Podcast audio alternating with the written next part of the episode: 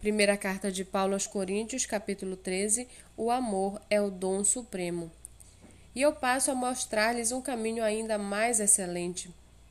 Ainda que eu fale a língua dos homens e dos anjos, se não tiver amor, serei como o bronze que soa ou como o símbolo que retine.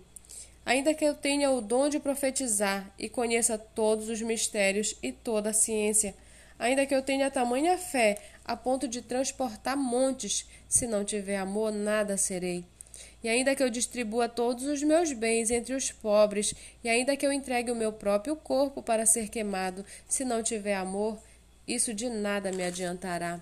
O amor é paciente e bondoso, o amor não arde em ciúme, não se envaidece, não é orgulhoso não se conduz de forma inconveniente, não busca os seus interesses, não se irrita, não se ressente do mal. O amor não se alegra com a injustiça, mas se alegra com a verdade. O amor tudo sofre, tudo crê, tudo espera, tudo suporta. O amor jamais acaba. Havendo profecias, desaparecerão. Havendo línguas, cessarão. Havendo ciência, passará pois o nosso conhecimento é incompleto e a nossa profecia é incompleta. Mas quando vier o que é completo, então o que é incompleto será aniquilado. Quando eu era menino, falava como menino, sentia como menino, pensava como menino.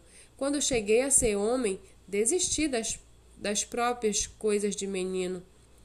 Porque agora vemos como no espelho, de forma obscura, depois veremos face a face. Agora meu conhecimento é incompleto, depois conhecerei como também sou conhecido.